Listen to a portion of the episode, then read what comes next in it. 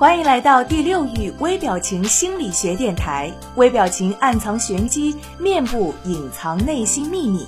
每个人都会有不同的表情，或一颦一笑，或目光游离。这些细微的表情之后，隐藏着什么样的秘密呢？第六域微表情电台教你怎样看穿他人心理轨迹和玄机，快速的提升情商、魅力、影响力，收获人生的幸福与成功。微表情与读心术，各位好，我是千堂，欢迎您收听我的节目。都说女人有第六感，而且非常非常的灵验。从心理学里面认为，女人对待事物的敏感度是要高于男人的。那么，男人如何才能够像女人那样第六感很灵验呢？或者说，比女人的第六感更加厉害？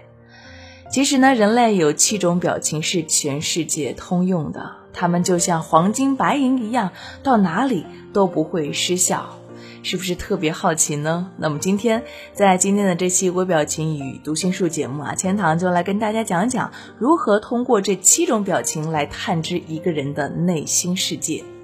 第一种就是快乐，快乐有真正的快乐和伪装的快乐，我们要学会的呢，就是如何区别这两种快乐。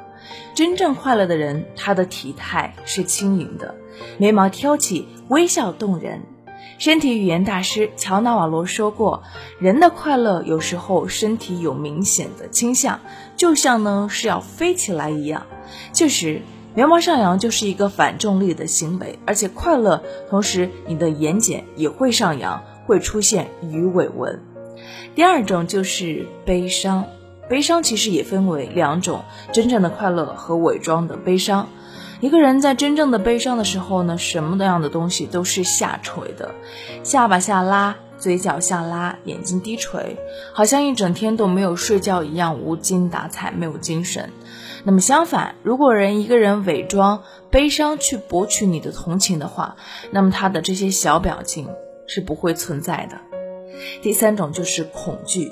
当人们感到恐惧的时候，他的眼睛会睁大，眉毛也会抬高，而脸部的肌肉会拉长，额头会出现皱纹，嘴巴张大。这一点呢，恐怖片的演员都应该有训练过，他们演得非常非常的逼真。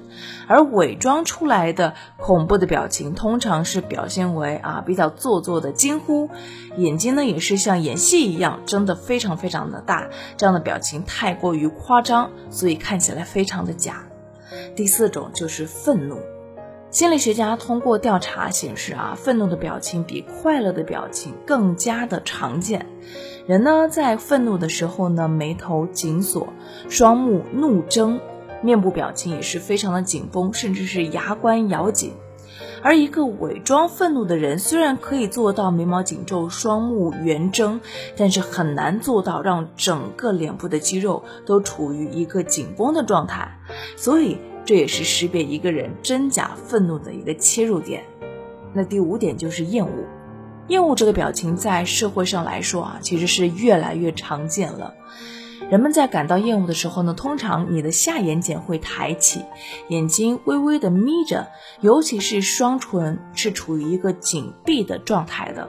一般来说，这种表情没有人会故意去伪装。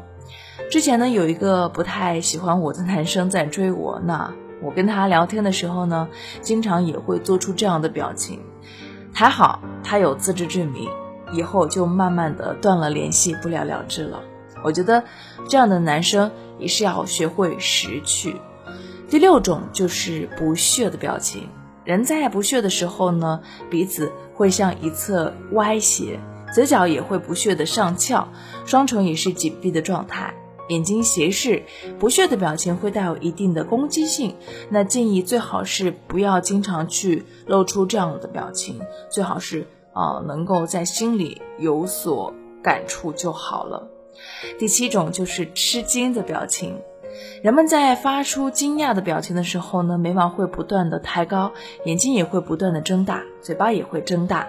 啊，不过这些表情伪装的时候比较多，懂得的人呢，很容易就可以看出来，因为夸张的表情往往没有惊讶的眼神。